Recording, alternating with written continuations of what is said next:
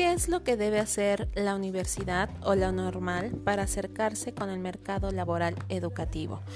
Bueno, pues es bien sabido que en nuestro país el mayor porcentaje de... Em, de personas que se dedican a la eh, educación están trabajando en el gobierno. Entonces, primeramente se debería de realizar una alianza con los aparatos correspondientes para poder realizar un estudio real de lo que se necesita actualmente en el país, es decir, qué recursos y herramientas debe de tener el personal educativo para que estos brinden una educación de calidad en los diferentes niveles.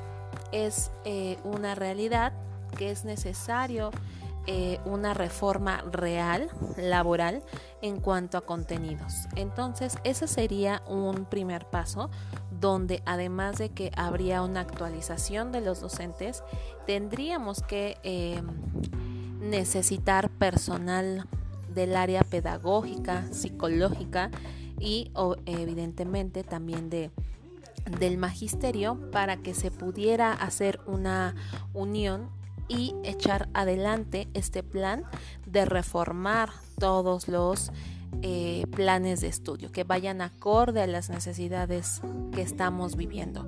Ahorita tenemos un par de aguas porque estamos viviendo una un cambio de 180 grados respecto al entorno digital. Esto de la pandemia nos hizo ver que realmente no estamos actualizados ni estamos trabajando siquiera para poder tener eh,